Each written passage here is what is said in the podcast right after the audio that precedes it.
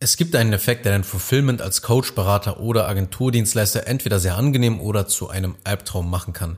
Erfahre in dieser Folge, wie du diesen Effekt nutzen solltest, um die Meinung deines Kunden gezielt zu steuern.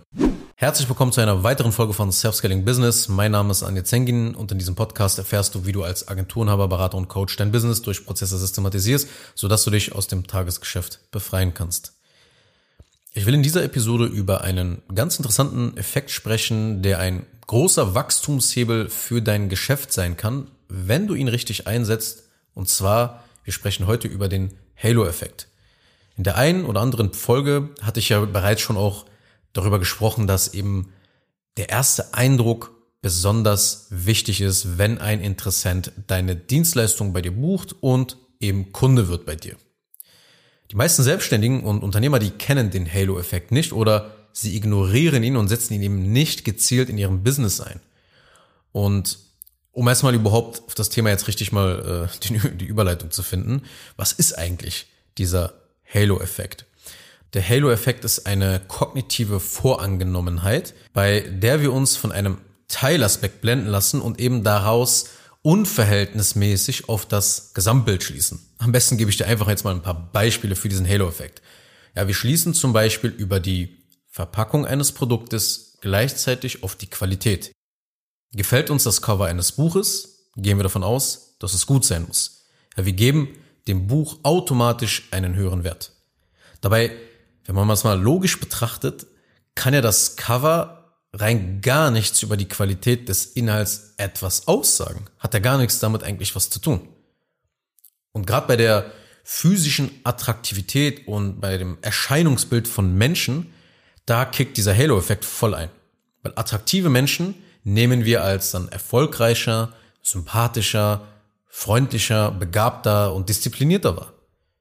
Wenn eine Mann oder eine Frau Schmetterlinge im Bauch hat und Hals über Kopf verliebt ist, dann zeigt sich ja dieser Halo-Effekt komplett von seiner Schokoladenseite, weil man eben in so einer Situation nur die positiven Eigenschaften des Gegenübers sieht und die Makel, die ja irgendwo jeder ja hat, komplett in den Schatten gestellt werden, beziehungsweise sie werden nicht als problematisch eben oder als störend empfunden. Ja, kennt jeder, jeder hat diese Erfahrung bestimmt schon mal gemacht, wenn er ja Hals über Kopf mal irgendwie sich verguckt hat. Wenn der Halo-Effekt aber in die entgegengesetzte Richtung arbeitet, dann sprechen wir vom Horn-Effekt. Zum Beispiel gefällt uns das Cover des Buches nicht, dann schließen wir daraus, dass der Inhalt auch schlecht sein muss. Mögen wir eine Eigenschaft oder ein Verhalten an einer Person nicht, fangen wir an, gleich mehrere Dinge an ihr nicht zu mögen.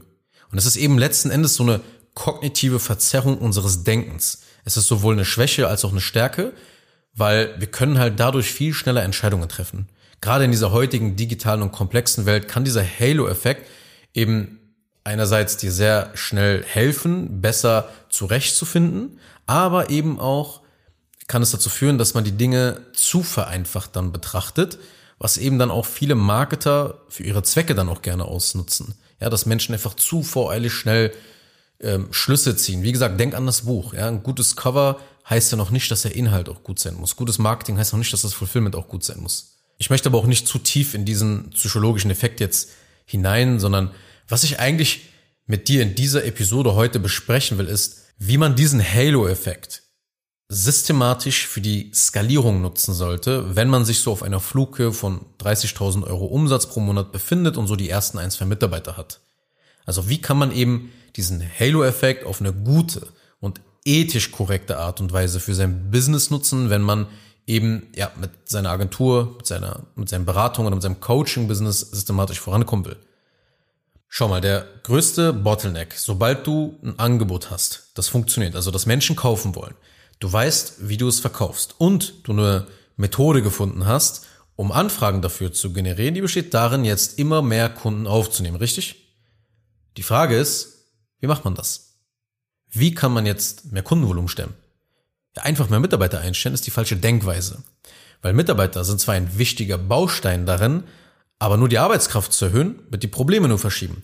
Denn du wirst das Personal im Tagesgeschäft managen müssen. Du wirst Aufgaben zuweisen müssen. Du wirst diese Aufgaben immer und immer wieder erklären müssen. Du wirst ständig Rückfragen im Tagesgeschäft haben, die dich dann in deinen Aufgaben wiederum ablenken.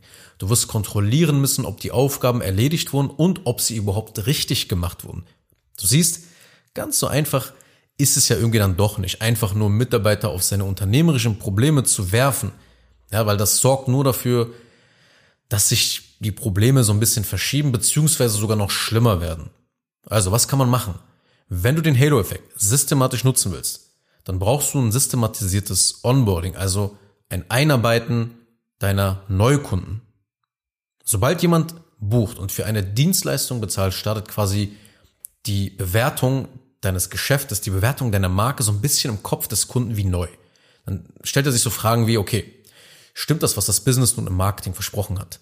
Ist die Dienstleistung wirklich so gut? Ich werde das jetzt mal herausfinden.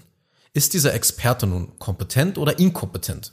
Das bedeutet, der Halo oder dieser Horn-Effekt, also das Entgegengesetzte davon, wird dem Kunden sehr schnell zu einer Gesamtbewertung führen. Noch bevor eigentlich diese Zusammenarbeit oder euer Projekt im großen Teil abgeschlossen ist. Der Kunde fängt ihm direkt nach dem Kauf mit seiner Beobachtung, sage ich mal, an und stuft dein Business halt eben als sehr kompetent oder wenig kompetent ein. Und wenn du eben diesen Halo-Effekt nutzen willst, dann musst du folgende drei Dinge deswegen tun. Konzentriere dich beim Onboarding deiner Neukunden auf ein System und nicht auf einen Leitfaden. Mir ist aufgefallen, dass die meisten digitalen Dienstleister Onboarding einfach nur so als einen Call betrachten mit einem Skript oder einem Leitfaden, was sie dann irgendwie einem Mitarbeiter geben können. Aus diesem Grund ändert sich auch nicht viel und die Probleme bleiben bestehen. Ja, die Kunden haben immer noch viele Rückfragen dann im Fulfillment. Ja, ständig irgendwelche Ping-Pong-Nachrichten hin und her. Die Motivation und die Begeisterung merkst du richtig, wie die Woche für Woche beim Kunden sinkt. Und das ist ja nur die Kundenseite. Was ist mit deiner? Du arbeitest sehr wahrscheinlich als Agenturberater oder Coach die Kunden immer noch chaotisch ab. Die unzufriedenen Kunden, die werden fordernder oder die mischen sich jetzt immer mehr in deinen Prozess da ein. Oder sie wandern bereits ab und haben keine Lust mehr mit dir zusammenzuarbeiten. Der große Fehler ist, dass man Onboarding nur als einen Call mit einem Leitfaden betrachtet und nicht als ein System. Wenn du Neukunden systematisch onboardest, dann wird dein Fulfillment zu einem Wachstumshebel, zu einem Beschleuniger in deinem Geschäft. Und das geht gerade bei den Geschäften besonders schnell und besonders gut, die ja bereits regelmäßig Kunden abschließen. Ich sage auch gerne, Onboarding ist Branding. Ja, du hast richtig gehört. Onboarding ist eine Form des Brandings. Denn wir als 1 zu 1 Dienstleister haben einen engen Kundenkontakt. Wir arbeiten mit unseren Kunden über einen längeren Zeitraum zusammen. Da tauscht man sich aus, gibt Feedback und bespricht immer wieder Dinge. Und all das sind Berührungspunkte mit deinem Business und mit deiner Marke. Und du willst doch im Fulfillment, also mit deiner Dienstleistung, genauso, wenn nicht sogar noch mehr, in einem guten Licht stehen und nicht nur in deinem Marketing, wenn du etwas auf LinkedIn postest, ein YouTube-Video veröffentlichst, eine Podcast-Episode veröffentlichst oder dein Real-Video vielleicht viral geht. Du willst ja nicht nur da einen guten Eindruck hinterlassen.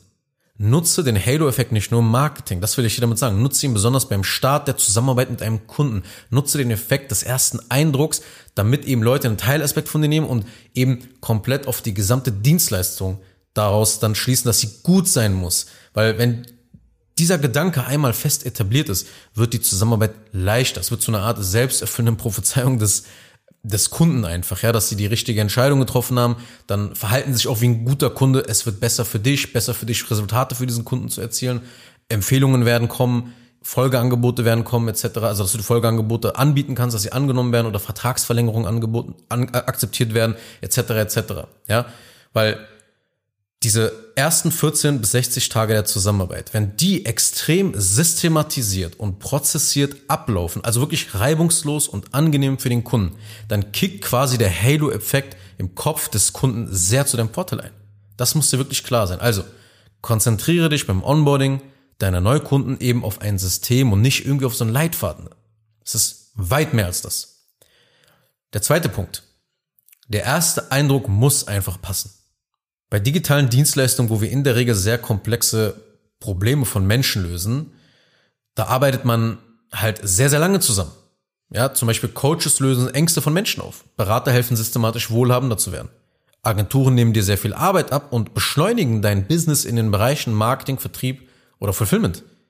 Ja, die, die Zusammenarbeit geht zum Beispiel viel länger als zum Beispiel bei einem Friseurbesuch, der in einer halben Stunde oder mehreren Stunden, je nachdem, ob du eine Frau oder ein Mann bist, seine Leistung halt eben halt erbringt und die Zusammenarbeit fürs Erste beendet ist. Bei unserem Geschäftsmodell arbeiten wir in der Regel mehrere Wochen oder mehrere Monate oder zum Teil auch Jahre zusammen. Da ist der Beginn der Zusammenarbeit von entscheidender Bedeutung, denn der erste Eindruck gibt dem Kunden Hinweise, ob das für seine Zukunft eine gute Entscheidung war oder nicht. Und je nachdem, wie das Urteil halt ausfällt, ändert sich sein Verhalten. Er kann dir zuliefern oder er stellt sich einfach gegen und macht die Zusammenarbeit zu einem Albtraum. Er kann sehr leicht zu betreuen oder sehr anstrengend werden. Er kann dich weiterempfehlen oder deinen Namen und deine Marke beschmutzen. Er kann die Verträge verlängern oder weitere Folgeangebote dazu kaufen oder er kann kündigen. Viele Agenturen, aber Berater und Coaches denken halt fatalerweise, dass man eben auf solche Ergebnisse keinen Einfluss hat. Aber nichts könnte jetzt in dem Kontext, über den wir in dieser Episode sprechen, weiter von der Wahrheit entfernt sein. Du hast natürlich nicht 100% Einfluss darüber, das geht nicht. Aber du hast einen sehr, sehr großen ähm, Beeinflussungsbereich über diese Ergebnisse, dass die eben zum Teil diese negativen Ergebnisse eben nicht zustande kommen. Und dass du systematisch diese positiven Ergebnisse kreieren kannst, wenn du es systematisch machst. Wenn du auch Prozesse systematisch dahinter aufbaust. Und der dritte Punkt, optimiere die Kundenreise. Der Halo-Effekt kann, wie gesagt, natürlich auch genau gegen dich arbeiten. Wenn ein Interessent bei dir bucht und du in den ersten 14 bis 60 Tagen keinen guten Eindruck machst, wie zum Beispiel vorher auf deiner Webseite, in deinem Content oder in den Beratungsgesprächen, dann verstärken sich jetzt die negativen Dinge massiv. Das bedeutet, du stellst dich ohne ein digitales Onboarding deiner Neukunden systematisch ins Abseits. Du musst aufhören, Marketing, Vertrieb und die Leistungserbringung getrennt voneinander zu betrachten. Weil nur die Unseriösen und die Unprofessionellen setzen alles daran, möglichst kompetent und erfolgreich im Marketing und Vertrieb auszusehen und die Dienstleistung selber zu vernachlässigen. Du brauchst alle drei Zahnräder. Wenn du langfristig gewinnen willst und wenn du langfristig dein Business in eine Maschine verwandeln willst, die quasi von alleine läuft, weil Prozesse da sind, weil die Mitarbeiter diese Prozesse ausführen. Und so kannst du dich halt eben aus dem Tagesgeschäft immer weiter zurückziehen und an den strategischen Dingen arbeiten. Marketing und Vertrieb haben direkte und sichtbare Effekte auf den Umsatz. Das bedeutet, du veröffentlichst einen Beitrag auf den sozialen Netzwerken und du siehst halt anhand der Kommentare und Reaktionen, ob es gut ankommt oder nicht. Du erkennst auch schnell, ob sich darauf jemand bei dir meldet oder nicht. Du rufst deinen Interessenten an und du guckst halt, ob sich daraus eine Zusammenarbeit ergibt oder nicht. Marketing und Vertrieb ist halt sehr binär. Entweder es funktioniert oder es funktioniert nicht.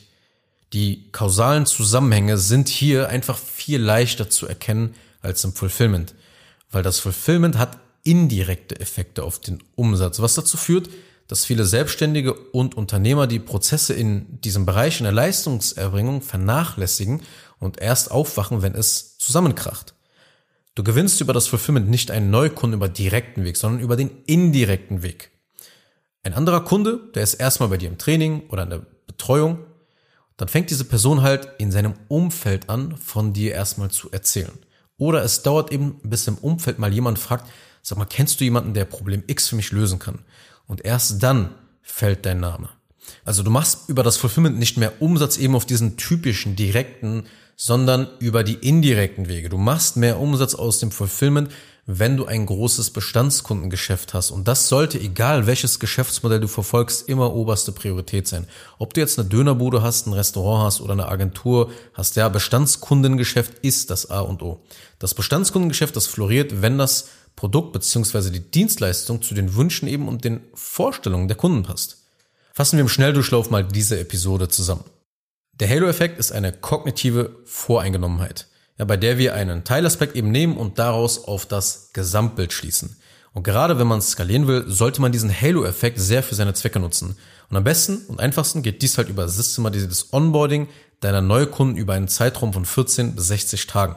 Damit dein Business mit dieser wachsenden Kundenanzahl den Halo-Effekt auch so nutzt, dass dein Business quasi von selber skaliert, musst du folgende drei Dinge tun. Erstens, konzentriere dich darauf, ein System im Einsatz zu haben und nicht irgendwie auf einen kleinen Teilaspekt wie ein Leitfaden oder ein Skript. Das allein macht dein Onboarding bei weitem nicht aus. Zweitens, der erste Eindruck, der muss einfach passen. Voller Fokus drauf, gleich zu Beginn kompetent zu liefern. Drittens, optimiere die Kundenreise. Die Kundenreise hört nicht auf, wenn jemand bei dir bucht. Im Gegenteil. Sie beginnt ja erst dann, weil vorher war die Person ja kein Kunde bei dir. Deshalb brauchst du einen Plan, was du mit Kunden in dieser Honeymoon-Phase eben machst. Kurz noch eine Sache zum Schluss. Wenn dir diese Podcast-Episode gefallen hat, dann tu bitte Folgendes. Abonniere diese Show, wenn du das noch nicht getan hast, sodass du keine weitere Folge mehr verpasst. Wenn du jemanden kennst, für den diese Inhalte spannend sein könnten, dann empfehle doch bitte auch meinen Podcast weiter. Und über eine 5-Sterne-Bewertung dieser Folge auf Apple Podcasts oder auf Spotify würde ich mich natürlich auch sehr freuen. Falls du wissen willst, ob du für eine Zusammenarbeit mit mir geeignet bist, dann besuche jetzt zengin-digital.de und buche ein kostenloses Erstgespräch.